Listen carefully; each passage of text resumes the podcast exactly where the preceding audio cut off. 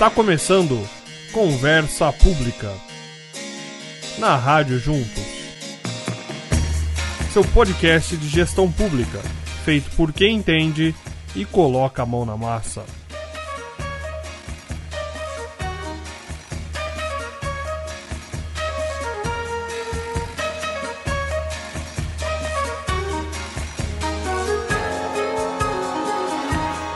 Bem-vindos e bem-vindas ao Conversa Pública. Estamos aqui iniciando uma nova fase dos podcasts da Comunitas e com esse programa também inauguramos a Rádio Juntos. Em nossos episódios aqui no Conversa Pública tentaremos compartilhar e inspirar pessoas que, trabalhando ou não na área, se interessam pela gestão pública e suas tarefas. A gente quer mostrar que o trabalho do servidor público impacta muito mais pessoas do que possam imaginar e apagar essa ideia de que servidor público não gosta do que faz. Se você faz parte desse mundo gigantesco do serviço público ou tem interesse nas ações desenvolvidas na gestão pública, esse podcast é para você. Então, aproveita a vinheta para assinar o canal e fica até o final do papo para anotar todas as nossas redes sociais, tudo que foi citado aqui durante o programa. Olá, Hoje mais um Conversa Pública na Rádio Juntos para falar sobre engajamento cidadão. Estamos no final de 2019, 2020 está logo aí e teremos eleições. E normalmente esta é a tônica do debate sobre a participação cidadã. Mas hoje estamos aqui para falar sobre como nossa participação deve ir muito além das eleições. Na edição especial do Índice de Referência do Bem-Estar no Município, divulgado pela rede Nossa São Paulo em 2017, os cidadãos paulistanos manifestaram mais interesse na participação política direta e maior transparência nos gastos e investimentos da gestão pública. Pelo menos 90% da população gostaria que obras públicas com alto impacto orçamentário, ambiental ou social sejam submetidas a plebiscito. No portal E-Cidadania do Governo Federal, em cinco anos, a participação da população nos atos realizados pela Assembleia, por meio da apresentação de propostas de leis e de emendas, aumentou 67 vezes considerando o número de sugestões cadastradas no portal. A população tem demonstrado interesse em participar e cada vez mais tem se tornado imprescindível o engajamento da sociedade civil na construção das políticas públicas e tomadas de decisão sobre as prioridades dos municípios, como forma de assegurar serviços públicos universais, equitativos, regulares e de qualidade. Porém, abrir a administração para a população não é uma exigência legal na maioria das vezes, e depende do interesse do governo. E por isso temos aqui hoje a casa cheia para nos aprofundarmos no assunto. De nossa rede, da Comunitas e com gabarito para tratar do tema, temos aqui conosco Firmino Filho, prefeito de Teresina, Gustavo Maia, CEO do Colab, e Daiane Reis, jornalista que lidera a comunicação da Comunitas. Mas vamos deixar cada um se apresentar com calma e iniciar o nosso papo. Pode começar daí, prefeito. Meu nome é Firmino Filho, sou prefeito de Teresina pela quarta vez é, sou do Departamento de Economia da Universidade Federal do Piauí e auditor de contas do Tribunal de Contas da União. Eu fui secretário de Finanças lá no início da década de 90, na sequência fui eleito prefeito, bem novo na minha vida, com 32 anos de idade, fui reeleito no ano 2000. No meio tempo eu tentei ser governador do estado do Piauí, mas fracassei em 2006. Recomecei minha carreira política como vereador, depois de deputado estadual.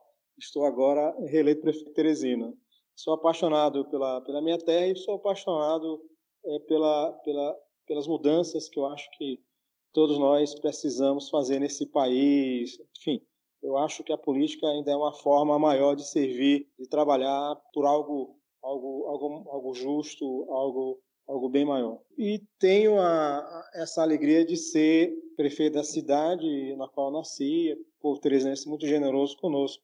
E a gente busca honrar né, com trabalho e com, com, solidariedade em relação à nossa população. E temos também a alegria imensa de fazer essa parceria né, com, com, com a Comunitas em várias áreas. Tivemos uma, uma parceria bastante produtiva, muito importante, especialmente agora nessa época de exceção, que foi uma parceria na gestão fiscal, tem outras parcerias na área da educação, nossa educação tem tido muito sucesso, tem contado com o apoio né, da Comunitas, temos também essa parceria da juventude, que é o Teresina e Você. Temos a, a, alegria também de ter ser parceiros aí do Gustavo. O Gustavo confiou aqui na prefeitura há algum tempo atrás e a gente está buscando honrar essa confiança que nos foi dada pelo, pelo, pelo Colab. Enfim, sou curioso em relação à inovação no poder público e é exatamente por isso que nós estamos aqui para esse debate, para aprender um pouco. Oi, eu sou o Gustavo Maia, eu sou fundador e diretor executivo do Colab. O Colab é uma startup de inovação para o governo e de engajamento cidadão. A gente trabalha fazendo uma ponte ali entre o cidadão e o governo de uma maneira geral olhando pelo lado do cidadão e como é que ele pode participar mais de forma transparente, aberta, de formas que ele já está acostumado. Então, para isso, a gente tem um, uma rede social para a cidadania. São aplicativos ali, Android, iOS, tem o, o site também, colab.re. E as pessoas entram, elas fazem seu login podem participar de diversas coisas relacionadas às suas cidades e ao governo de uma maneira geral.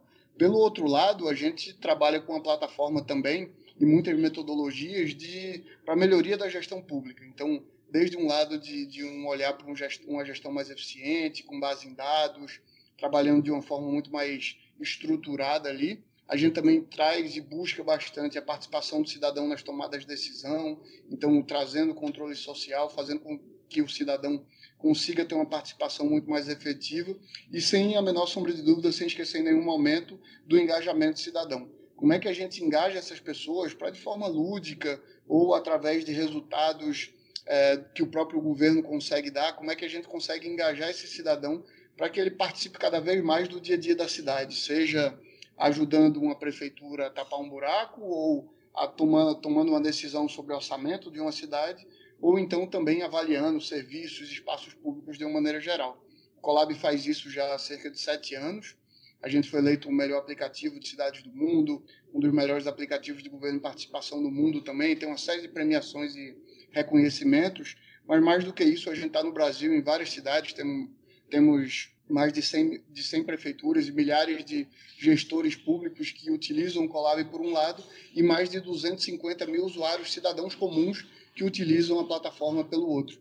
A gente adora fazer esse debate sobre engajamento, sobre participação, sobre tecnologia e está aqui hoje para debater uma honra incrível com pessoas super qualificadas como o Henrique, a Daiane e o prefeito Firmino Filho. Eu sou a Daiane Reis, eu sou é, jornalista, atuo atualmente na Comunitas como gerente de comunicação, mas venho aí de uma área pública, trabalhei no Ministério Público, numa caixa de assistência dos servidores, e estou na Comunitas já há cinco anos fazendo essa essa gestão de comunicação não somente institucional, mas pegando um pouco, tentando fazer essa mobilização, né, entre gente que quer fazer o bem, gente que quer trocar coisas e a gente tentando empurrar uma comunicação que na maioria das vezes não é a comunicação que as pessoas querem ouvir, né? Hoje em dia as pessoas não querem falar de gestão pública, de equilíbrio fiscal e esse é o meu papel hoje, é tentar fazer e colocar isso dentro da cabeça das pessoas, assim, de alguma forma. Muito bem. Então, já que você já disse que você tem esse interesse nessa comunicação, então para você, Daiane, participação cidadã, engajamento cívico, diversas palavras. O que é? Como que você comunicaria isso aí para os ouvintes do Conversa Pública? Eita, eu vou falar isso na frente do prefeito, né? Mas tudo bem. é, acho que assim, antes da gente falar de engajamento do cidadão, que é uma coisa até que está em voga, está muito na moda, né? A gente falar Vamos engajar o cidadão, inclusive por conta da tecnologia hoje, é, desde 2013, é, de junho para cá, a gente tem ouvido falar muito disso, as pessoas têm participado cada vez mais, mas eu acho que talvez antes de falar de engajamento mesmo é, e de envolvimento, até acho que engajamento é um passo depois, primeiro a gente tem que envolver. Talvez isso o Firmino possa trazer bem mais exemplos. Teresina já vem fazendo umas coisas muito legais nesse sentido. Mas eu acho que a gente tem que falar antes de transparência, né? É, não consigo falar de engajamento sem falar de transparência e de como é, a informação chega até o cidadão. Antes dele participar de uma gestão pública, antes da gente exigir qualquer coisa dele, eu não consigo ver ele. ele a gente ainda tem muito problema de passar essa informação para ele. Então, por exemplo, a gente vê que tem alguns dados até da ONG Transparência Brasil, por exemplo, que mostra que tem muita gente entrando via LAI, via Lei de Acesso à Informação, para pedir coisas muito simples para o executivo, por exemplo, o resultado de concurso ou informação que poderia estar no site, muitas vezes está no site das prefeituras, mas que eles não conseguem entender, não tem ainda muito essa facilidade, né? Então, quando eu, eu me preocupo muito com a linguagem, inclusive, eu sou muito a favor de uma linguagem muito mais simples para gestão pública, pensando, a gente tem vários exemplos de gente que está fazendo isso por aí, mas assim, como que a gente fala com o cidadão durante todo o ano, durante todo o mandato e não somente na, nas eleições, entendeu? Como que eu falo de forma simples, transparente mesmo, e, e, transpa e quando eu estou falando transparente, é muito mais do que colocar os dados lá, que a gente sabe que os dados no portal da, da, transparência é preciso que a gente coloque lá, mas além disso, como que eu falo? Como que o gestor público pode falar com o cidadão e falar, olha, isso aqui eu preciso da ajuda de vocês, isso aqui vai até aqui, isso aqui talvez não, entendeu? Talvez essa seja a minha grande dúvida, até seria uma coisa legal do Firmino falar até onde eu, como cidadã, posso ir? Posso ajudar uma prefeitura? Posso fazer mais do que fiscalizar também, sabe? Como que eu posso costurar isso? Como que eu posso envolver o cidadão? Como que eu posso me envolver nesse processo de gestão pública? Bom, e aí, prefeito? A introdução da, dessas novas tecnologias criaram desafios e oportunidades enormes. É, ao, ao, permitir uma redução fantástica né, no custo da participação, ela abre possibilidade de nós termos participação cidadã, participação cívica em qualquer, qualquer área do setor público. Mas, a, do mesmo lado que existe essa abundância né, de possibilidade de participação, tem, é, do outro lado, a necessidade de nós termos a participação contextualizada. Veja bem, a, a, o setor público, as políticas públicas, a gestão como todo, ela, ela tem uma essência, né, tem uma racionalidade, né, tem, ela tem uma legislação que, que a estrutura e que que impõe limites né, nessa naquilo que pode ser feito, naquilo que deve ser feito. Então, a gente, com as novas tecnologias, a gente corre a, a tendência, tem a tendência de banalizar né, a informação e criar a falsa perspectiva de que qualquer pessoa pode decidir qualquer coisa. E, e, não é bem verdade. Infelizmente, não é assim que do outro lado da mesa, né, as coisas funcionam. Quer dizer, a gente tem políticas públicas estabelecidas legalmente, nós temos formas de contratação, de escolha, nós temos enfim, existe toda uma, uma estrutura legal burocrática né, que condiciona né, a ação do serviço público e condiciona as opções que a gente pode fazer e colocar à disposição da comunidade para fazer. Então, é, essa é uma primeira, primeira questão que tem que ser levantada. Quer dizer, a participação ela não se faz em cima de uma, de uma folha em branco. Né? Quer dizer, na verdade, a, Folha já tem, tem muitos capítulos escritos e, e as oportunidades de participação elas têm que ser é, vistas né, dentro dessa arquitetura. Apesar dessa advertência, né, isso não impossibilita né, que com criatividade, né, com capacidade de encontrar boas arquiteturas, a gente possa, é, possa ver né, espaços no qual a administração pública possa ser energizada né, pela decisão das pessoas, pela participação das pessoas. Então, um exemplo legal, quer Colab, né? Que na presença do Gustavo fica fácil fazer a, o elo jurídico como presente. Mas veja só, um dos grandes desafios que existe na cidade é justamente a manutenção, quer dizer, é o buraco que aparece na, na avenida, o buraco que, que é a sarjeta que é entupida num, num determinada, determinado bairro. Então, então é, essa, essa questão de zeladoria, né, do varejo, isso, isso exige né, uma cobertura por parte do poder público, porque que é custosa, que leva um tempo que é, que é lenta né, para ser operacionada em toda a sua extensão. Então, a participação das pessoas denunciando o problema, tirando a foto, dando a localização, gerando o processo interno à prefeitura, isso é uma, uma possibilidade, é uma coisa simples, aparentemente simples, mas muito rica do ponto de vista da participação da pessoa e muito muito oportuna, né, do ponto de vista de quem está do outro lado do balcão. Enfim, mas é, é, eu acho que, que, esse desafio, né, quer dizer, nós estamos ainda, acredito que nos primeiros momentos dessa revolução é, nos hábitos, nos comportamentos, nas instituições que essas novas tecnologias estão permitindo. Eu acho que a gente, quando se inventou lá atrás a, a, a impressão, né, quer dizer, a impressão dos livros e tal, acho que aquilo lá, aquilo gerou muita, muitas possibilidades na criação da, das inovações que seguiram no momento seguinte. E agora nós estamos vivendo ainda os primeiros momentos, né? Quer dizer, quanto tempo a gente tem um iPhone no bolso? Não é, não é muito tempo. Então a gente está ainda numa fase de a, abertura de possibilidades para que essa geração possa não apenas é, intervir, né? Mas intervir de uma forma qualificada que gere consequência. Né? A gente tem é, visto, quer dizer, que a participação, que a discussão na, nas mídias sociais, por vezes, ela tem uma tem um efeito que é negativo, quer dizer, a, coisa é interessante, quer dizer, no início da, dessas novas mídias, a gente tinha uma postura assim, muito otimista, de que todo esse barateamento né, do debate, das informações, tudo isso levaria a uma maior participação, um maior engajamento democrático.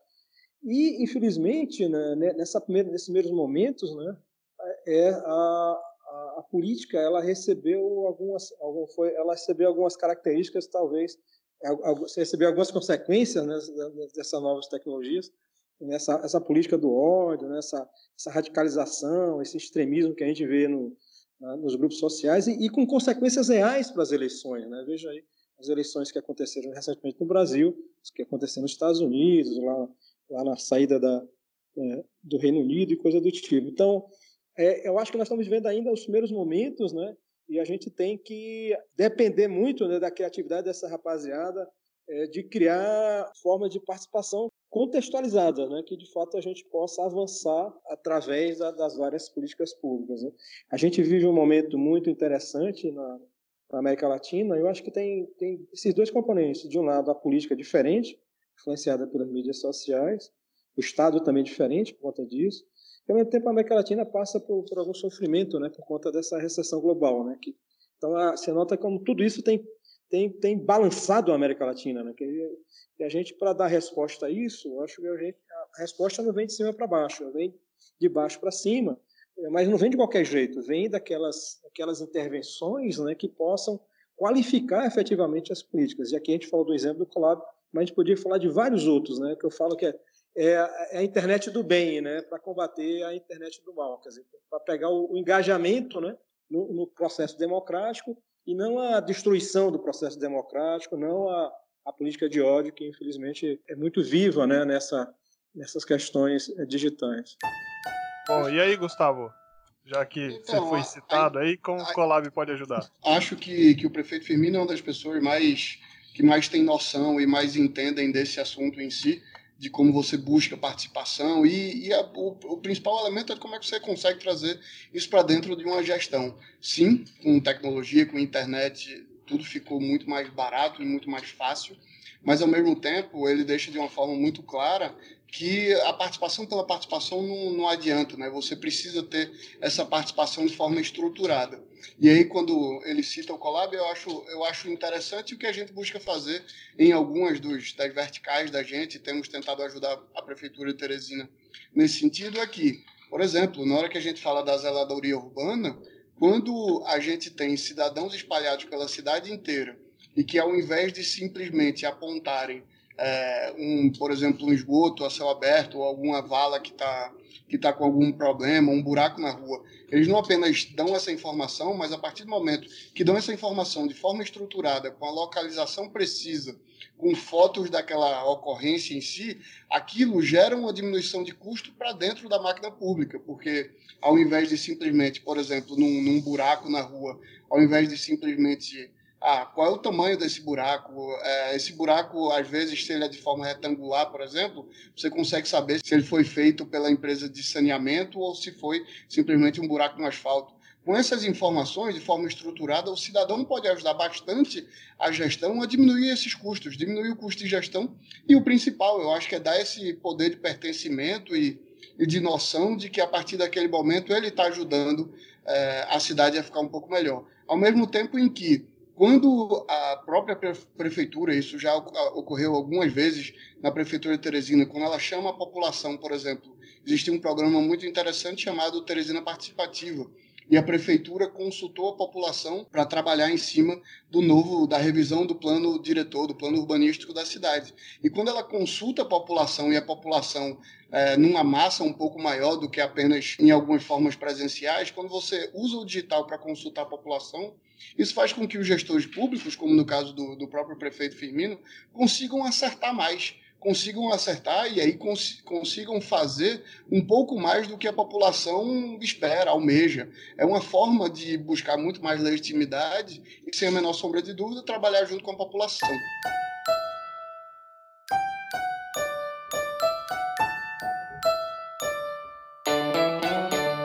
Isso que vocês trouxeram é muito importante. Então, pensar nessa questão de legitimidade, né? Então, não é só uma participação como uma forma consultiva e depois faz outra coisa, ou aquela participação meio para mostrar que está participando, mas não está. Então, vocês trouxeram elementos e exemplos de uma participação efetiva e com legitimidade. E trouxeram também já um pouco desse elemento da como a tecnologia pode favorecer esse envolvimento. Mas e quando, por exemplo, a população não participa, né?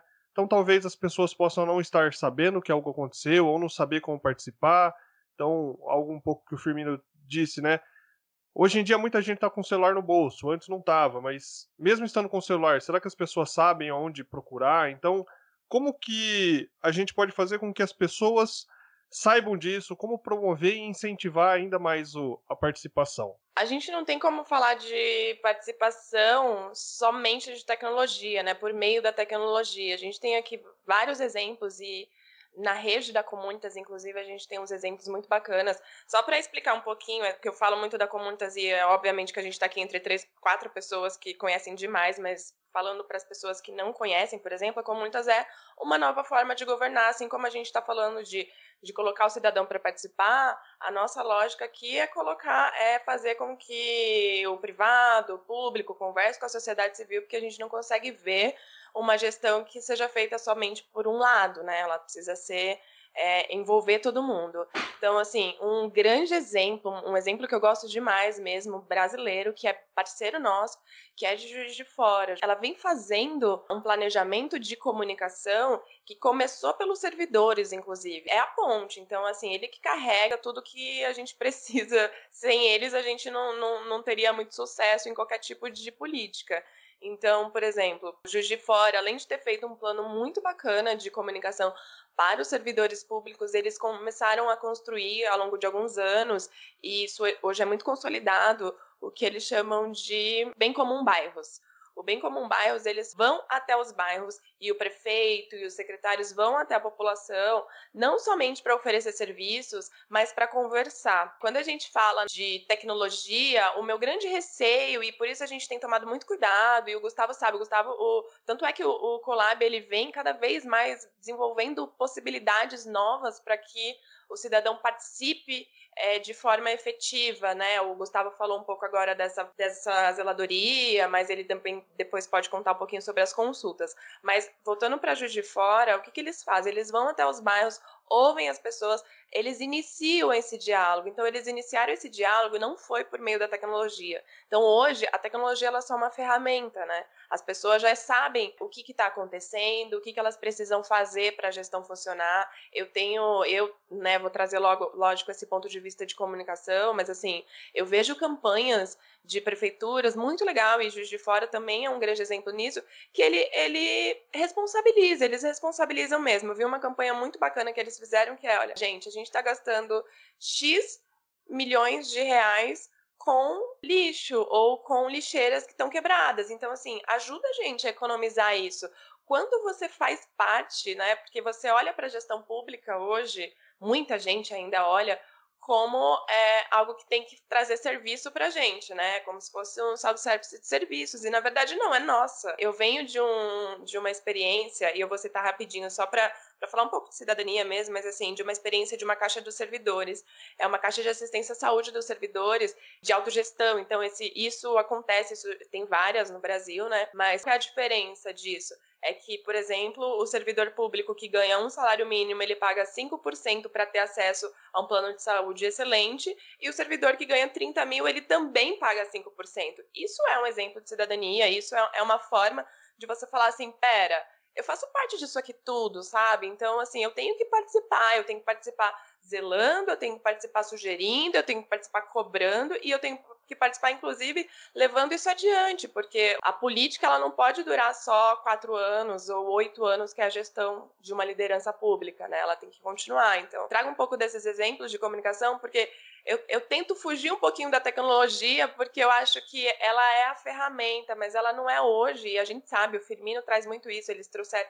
É, eu queria até pedir para ele contar depois um pouquinho da experiência do E-Você, que foi. A, a plataforma foi por meio é, da tecnologia, mas no, no caso foi uma coisa que inspirou e fez com que as pessoas de um bairro todo participasse de uma construção de uma política, sabe? Então, é por aí. Acho que iniciar essa conversa, essa conversa ela pode ser iniciada de várias formas. O cidadão ele precisa se sentir parte de uma gestão. Eu preciso pensar nas contas hoje da minha cidade, assim como eu penso nas contas da minha casa, sabe? Então, como que você coloca o cidadão nesse, isso é um pouco até do que a gente faz na Comuntas. Como que eu falo para você, olha, a cidade também é sua, sabe? A cidade não é do prefeito, a cidade não é do secretário. Então, como que a gente coloca esse cidadão para pensar em conjunto? E, obviamente, a tecnologia vai ser sempre. O Firmino falou muito, é uma, é uma forma barata de fazer, é uma forma que está aqui. As pessoas estão ali, sabe? As pessoas querem falar. A gente precisa aproveitar isso de várias formas possíveis. E aí, prefeito, com essa provocação feita? A jornalista só quer provocar, né? Eu esqueço que eu tenho que responder. essa mistura, né, de participação virtual e participação presencial, quer dizer, a mistura do que é virtual, do que é real, acho que vai ser cada vez mais necessária, né? porque os processos não são processos simples que se esgotam em dois ou três tempos. É necessário uma complexidade bem maior que exige não apenas uma participação, digamos, virtual, mas ela, ela tem que desembocar no real e tem que, às vezes, estar intricado, não vai vem entre virtual e real. Aqui foi citado o exemplo do Teresina e Você, onde basicamente você fez uma, uma comunidade virtual e a juventude debatendo a questão da segurança, ela fez um diagnóstico, construiu alternativas e definiu projetos. Né? Em cima desses projetos, houve uma votação, uma coisa feita dentro da própria comunidade virtual, e se chegou aos vencedores e a prefeitura se comprometendo a fazer a operacionalização desses projetos vencedores. Então, aí você vê o, virtual já influenciando o real. Tem, tem um outro, outro exemplo muito interessante que a gente está construindo com o Colab, que é o orçamento popular de Teresina. Nós temos o orçamento popular e o que acontece? Ele é um processo de participação que termina desembocando numa, participação indireta. Quer dizer, você tem um conjunto de fóruns zonais de assembleias é, espalhadas pela cidade, essas assembleias chegam aos fóruns zonais, e mais nos fóruns zonais a participação não é direta da população, é através dos delegados. Então, a ideia que nós estamos trabalhando é justamente fazer com que essa participação, dessa forma de, de democracia indireta, seja de fato revertida numa participação é, direta virtual. Né? Então, esse é um trabalho interessante que a gente está desenvolvendo com o Colab, é tão inovador que até as próprias lideranças né, que, do processo, né, lideranças comunitárias, elas sentiram, né, sentiram assim, uma certa perca de poder em relação a isso, aí pediram a postergação né, da entrada em vigor né, dessas regras. Né, nós vamos trabalhar para colocar isso em operação no futuro. Mas, enfim, as formas de participação indireta, né, elas podem ser convertidas né, em formas virtuais de participação. Então, é, o que a gente precisa, eu acho que é justamente isso. Né? Processos do poder público, da, das políticas públicas, não são processos rápidos nem simplistas. Né? Ele tem várias etapas, né? e é necessário que a gente possa explorar oportunidades que aparecem nessas etapas. Né? Óbvio que a gente pode, obviamente, reinventar processos, né? Estourar tudo e começar do zero, mas em relação ao setor público, você isso é, isso é transgressão demais, né? Então é exatamente por isso que essas melhorias contínuas, né, podem, é, acho que são mais adequadas ao presente momento no, que nós temos no setor público. Né? Mas enfim, mas continua ainda com a a gente continua com a esperança de que as tecnologias vão ter também possibilidade de, de reinventar muitos processos no setor público. Né? E, ao mesmo tempo, a gente tem que garantir avanços né, contínuos né, nos processos que já existem. Eu acho que essa mistura de, de virtual e real, virtual e presencial, acho que é uma boa, uma boa receita né, para que no, no presente a gente possa usar a criatividade trazer importantes avanços. Eu gosto, eu gosto muito, prefeito, do e a gente a gente pensar assim, as pessoas elas estão lá, o, a tecnologia ela de fato ela é só um meio mesmo, né? Agora, quando você usa a tecnologia em tese, hoje em dia você consegue alcançar muito mais pessoas, né? Tem uma tem uma coisa interessante quando é, vai falar sobre inovação em governo e como a gente lida isso de forma colaborativa. Eu gosto de um exemplo legal assim, o que é que as pirâmides do Egito o Canal do Panamá e o Homem à Lua têm em comum. Esse, pô, o que é que três coisas tão diferentes, mas são grandes feitos da humanidade, o que é que essas três coisas têm em comum? E aí o que elas têm em comum basicamente é que precisou de cerca de 100 mil pessoas em cada uma delas para que essas coisas conseguissem acontecer. 100 mil pessoas para fazer as pirâmides do Egito, para levar o homem à lua ou para a construção do canal do Panamá. E aí o que é que a tecnologia traz hoje? É, se naquela época juntar 100 mil pessoas com o mesmo interesse, ou sendo pagas ou não, mas para realizar alguma coisa num único objetivo, era muito difícil. Hoje em dia, com tecnologia e internet, como é que é juntar 100 mil pessoas para fazer alguma coisa? Isso ficou muito mais fácil. Então, a partir dessa visão de colaboração, de você juntar 100 mil pessoas para colaborarem em algo, conseguiu ficar um negócio muito mais fácil e com isso, óbvio, o alcance, a velocidade é muito maior. Eu gosto de pensar que as pessoas, que o virtual nada mais são, quer dizer, a não ser quando está usando um monte de robô, como tem, tem casos, mas quando a gente olha disso de uma forma bem estruturada, nada mais são do que pessoas também. São pessoas que às vezes têm uma certa dificuldade de numa escola municipal, né? vamos fazer um debate numa escola municipal na sexta-feira à tarde, mas que através do seu telefone celular ou através de um computador, elas conseguem dar sua contribuição também de participação de uma forma um pouco mais remota e um pouco mais virtual, mas nada mais são do que pessoas de qualquer forma. Então, assim, toda vez que a gente pensa sobre o que é que é o virtual, o que é que é o real, eu acho que é uma convergência de como estamos aqui hoje falando, as pessoas que estão nos escutando também estão usando tecnologias, mas nada mais temos aqui do que Daiane, do que Henrique, Gustavo e Firmino. As quatro pessoas que estão cada um meio que num lugar diferente do Brasil conseguindo fazer esse debate por causa da tecnologia. E aí o que eu trago como uma grande dificuldade, na verdade é um, eu acho que é um grande desafio dos próximos tempos, é a questão do engajamento em si. É, Daiane falou um pouco sobre a dificuldade que é como é que você traz as pessoas para participarem e às vezes você traz as pessoas para participarem de uma forma muito muito simples ali só para inglês ver né? Vamos tentar fazer de um jeito que pareça que as pessoas estão podendo participar um pouco mais.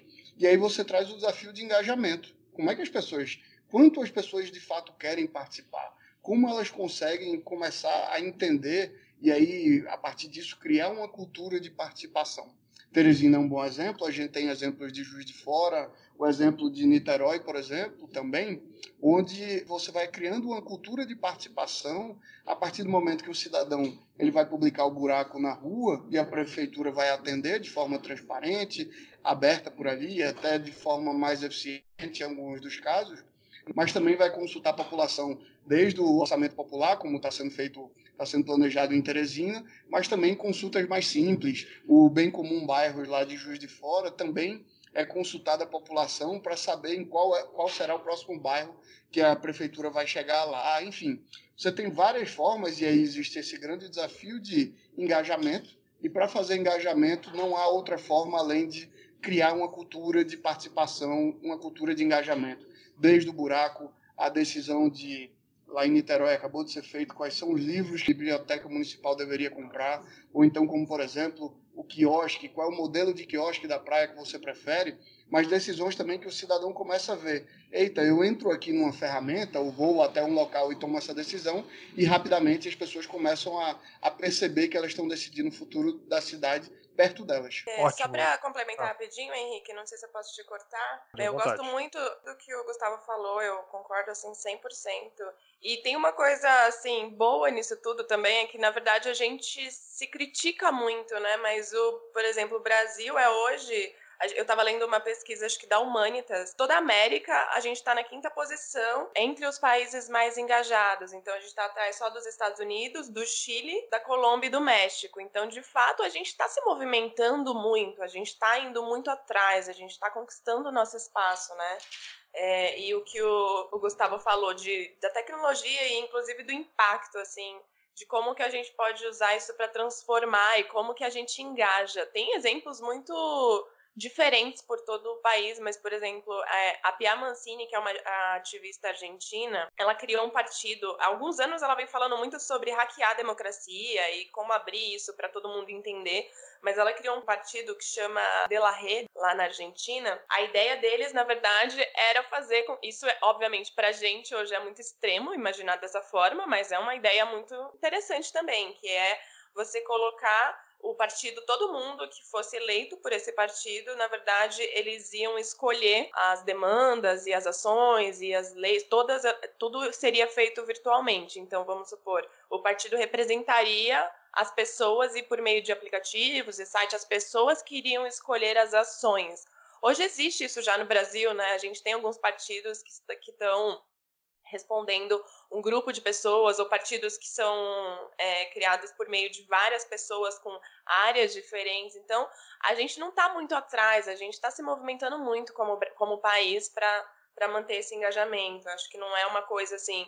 a gente tem muita, muito avanço ainda, mas a gente está conquistando bastante espaço, com certeza. E o que o que o Gustavo falou é basicamente agora a gente tentar ver como que a gente usa mesmo isso, sabe? Como engajar, como que a gente leva o cidadão para participar de uma maneira eficiente, que é isso um pouco do que o Firmino, para mim, é um grande exemplo. Eu, eu, vejo fazendo isso na prática, o que ele falou de orçamento participativo. Ué, antes a gente tinha que participar por meio de conselhos e por meio de. Era coisa muito restrita, então eu tinha que estar tá com muita vontade de participar para ir atrás disso, sabe? Eram grupos muito menores. Quando você abre um orçamento participativo por meio de um aplicativo como o Colab, nossa, assim, eu poder escolher, eu nem sabia, sabe? Assim, eu tô falando com uma cidadã comum, mas imagina eu poder escolher para onde vai o recurso da minha cidade. Então, obviamente, isso tem sido assim, a gente tá, a gente vem com bastante exemplos bacanas aqui no Brasil, com certeza.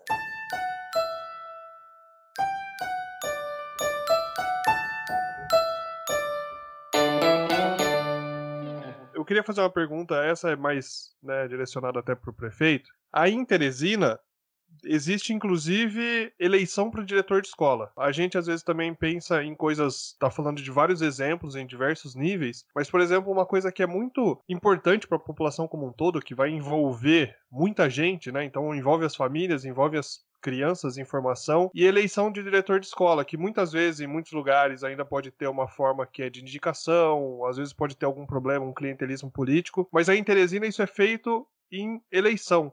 Eu queria que o prefeito contasse um pouco como que é isso, envolver a comunidade escolar em uma decisão tão importante como essa. É, Teresina tem desenvolvido um modelo de gestão que tem trazido resultados positivos para a nossa cidade. Trabalha com os instrumentos tradicionais de gestão, planejamento, organização de rede, avaliação e muita autonomia escolar. Esse modelo, ele basicamente fica fora da, das querelas político-partidárias, não tem qualquer tipo de influência política na educação, e ele tem rodado continuamente por vários anos, e isso permitiu ter resultados objetivos. Basta dizer que entre os anos iniciais e finais do IDEB, Teresina tem o melhor a melhor colocação né, dentro das 27 capitais, o que é um resultado contraintuitivo. Né? Teresina não está na, nem na renda média né, das capitais.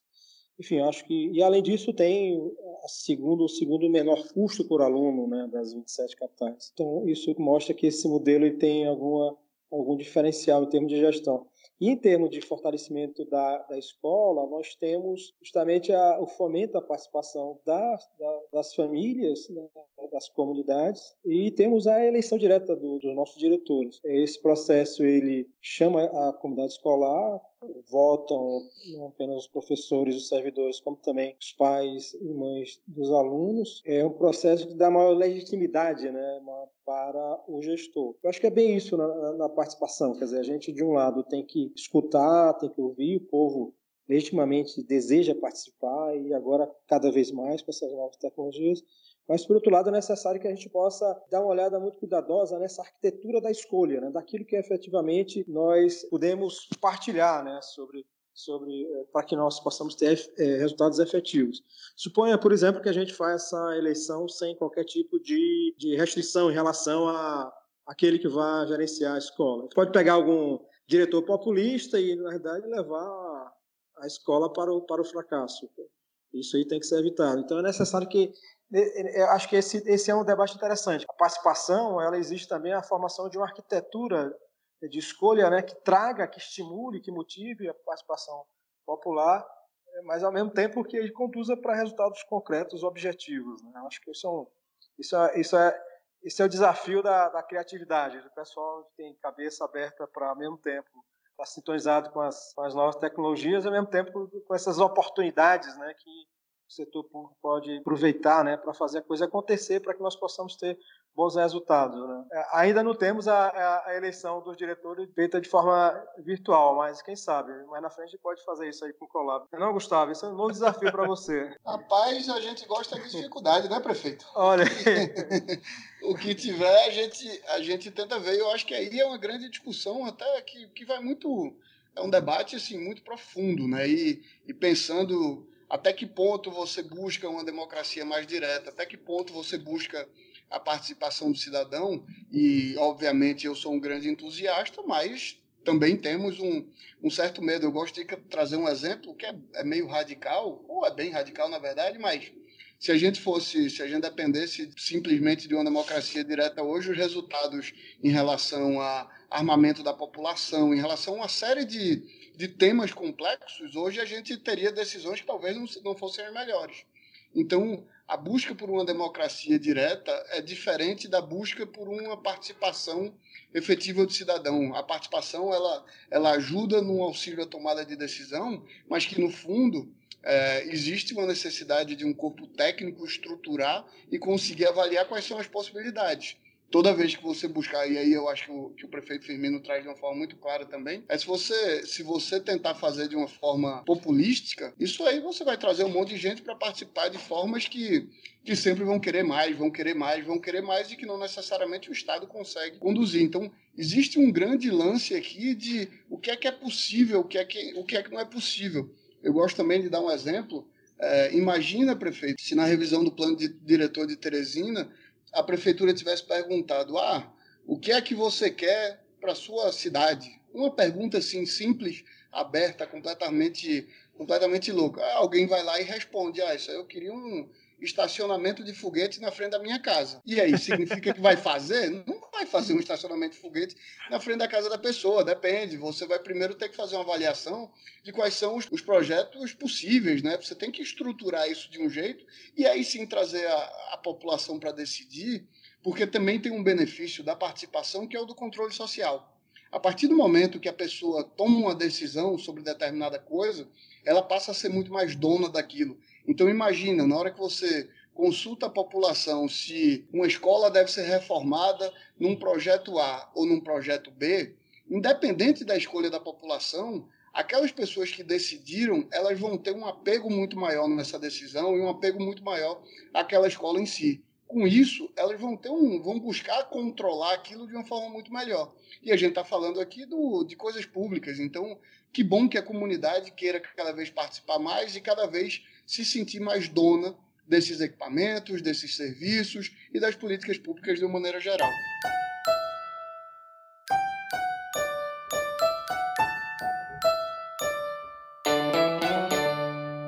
Só para, de alguma forma, complementar o que falou Gustavo. Eu me lembrei agora o que se chama de economia comportamental, ou seja, de como a, a, as decisões das pessoas elas, elas se afastam da, da racionalidade prevista lá pelos economistas, né, pelas várias formas de pensar, né? Isso já existe já uma literatura que está crescendo rapidamente. E muito dessa literatura é relacionada com essa questão da arquitetura de escolha. Tem até um, um psicólogo que ganhou o prêmio Nobel de Economia, né? E agora, agora finalmente um economista comportamental ganhou o prêmio Nobel de Economia. E, e a ideia é basicamente isso, né? Estudar como é que a racionalidade, né? Ela é, é condicionada, né? Pelas nossas formas de, de pensar pelos nossos hábitos, né, pelo, pelos, pelos atalhos que a gente cria, pelo, pelo tipo de viés que o pensamento se deixa dominar e pela própria arquitetura de, de escolha que é colocada para todos nós, entendeu? Quando o nosso Gustavo falava aí da, de fazer algo, a população quando participa, é basicamente o efeito dotação, né? Aquilo que é nosso, né? A gente protege mais, cuida mais, enfim. Mas enfim, eu acho que essa literatura de, de, de, de economia comportamental bate muito bem, né? Com essa com, essa, com todo esse nosso debate, né? que a gente, até para que a gente possa, de fato, criar modelos que conduzam a resultados que sejam socialmente desejados. Né? Acho que é uma coisa que é um desafio também, né? que a gente não quer construir qualquer participação, qualquer é, tipo de, de, de, decisão. Quer dizer, a, a, democracia ela, ela funciona, ela dá resultados, mas ela, ela tem várias formas né, de, de ser hackeada. Né? Então a gente tem tem que trabalhar né, para que efetivamente essa democracia produza, essa participação, essa legitimidade através dos meios digitais produzam resultados que, que de fato nos façam avançar. Essa, isso já fica uma reflexão muito legal, né? Então, ah, quando a gente está sendo chamado para fazer algo, a gente faz parte daquilo, o resultado depois ele parece algo que a gente se apega muito mais, você vai querer mostrar para os outros, ó, oh, eu participei disso, eu fiz. Você vai lutar para a preservação daquilo, falar assim, pô, não destrói isso aí não, eu que fiz, né? Então, faz com que todo mundo se envolva mais e fique muito mais próximo de construir, né, e, e, de fato estar participando e fazendo uma coisa todo mundo junto, né. E até com isso eu queria já chamar aí, né, a gente por uma reflexão final. Então, pensar aí para cada um de vocês. Agora nesse momento a gente tá aqui só com o Firmino e com o Gustavo, que a Daiane, a gente tá falando aí de resolver problemas. A Daiane acabou de passar por um probleminha que acabou a energia lá onde ela tá gravando o podcast. Então, ela pediu aqui para pedir desculpa, mas ela caiu porque ela tá sem energia, sem internet. Mas então deixar aí, prefeito Firmino, para o Gustavo, com isso tudo que a gente falou, como que para vocês, com essa participação, com envolvimento, com né, o gestor aberto a isso, com a população aberta a dialogar, como que seria aí para vocês um sonho de governo assim com tudo isso funcionando? Pode falar aí, prefeito. Nosso sentimento é de que nós estamos ainda vendo os primeiros passos né, de toda essa revolução. Né?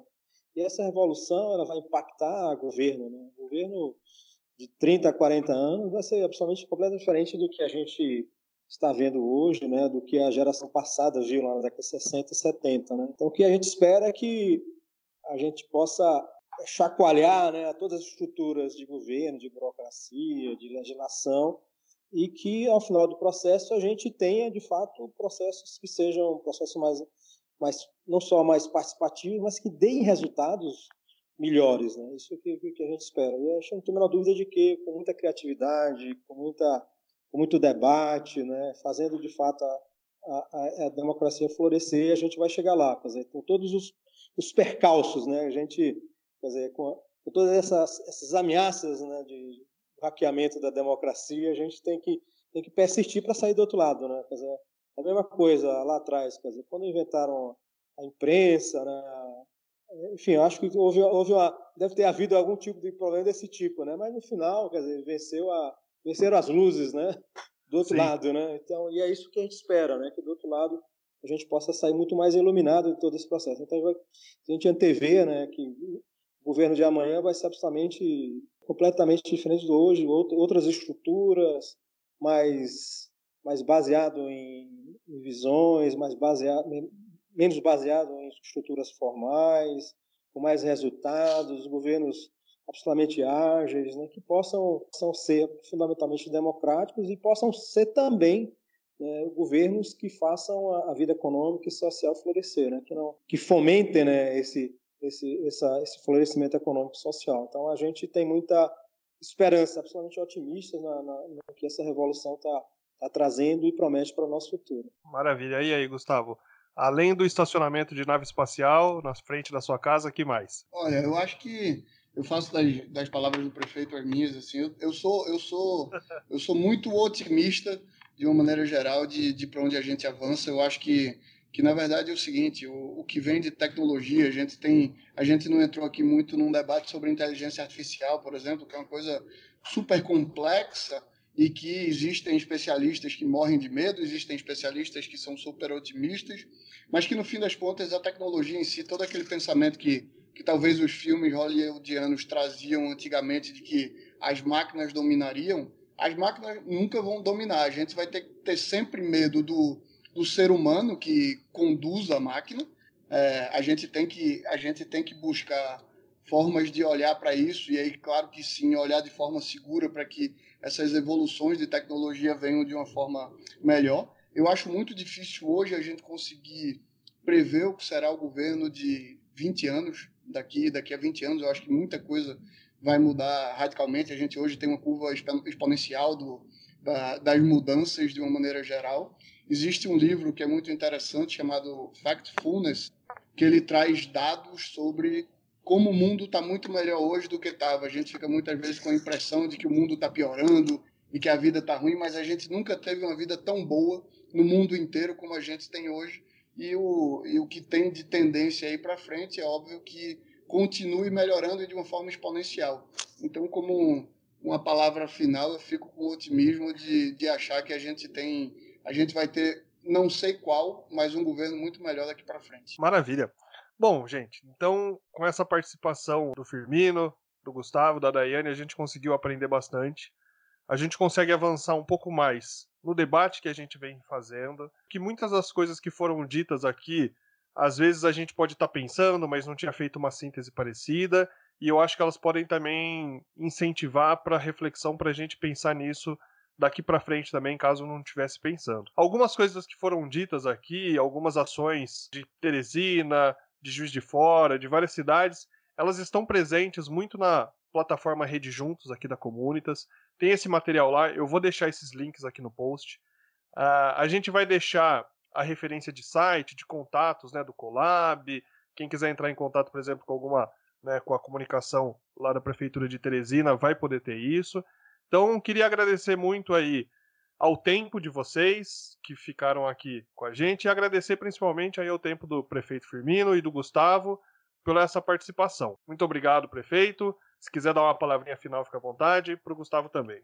Uma alegria poder participar desse debate, parando um pouco na, na rotina do dia a dia do prefeito, para pensar um pouco de forma mais, mais ampla né, sobre, sobre essas tecnologias e sobre o que nos aguarda no futuro. Uma alegria muito grande poder fazer essa reflexão e, e, e ouvir, né, tanta coisa interessante nos coloca, foram colocadas aqui pela Daiane, né, pelo, pelo Gustavo, que são pessoas que estão sintonizadas com o que está acontecendo pelo Brasil afora, pelo mundo afora. Já aqui, Gustavo, é uma honra fazer parte de, de um debate qualificado desse jeito.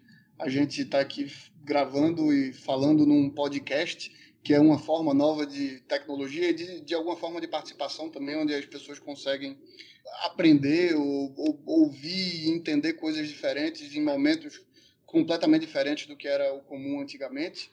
Então, eu agradeço bastante pelo convite. Estou sempre à disposição de todo mundo, inclusive os ouvintes que estão aqui com a gente. Muito obrigado e fiquem até o próximo Conversa Pública.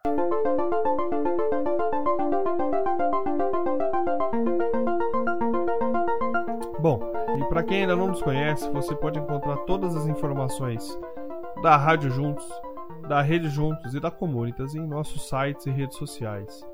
Então acessem aí comunitas.org ou redejuntos.org.br ou nos encontrem em Twitter, Instagram, Facebook, LinkedIn, YouTube, sempre buscando por Comunitas BR.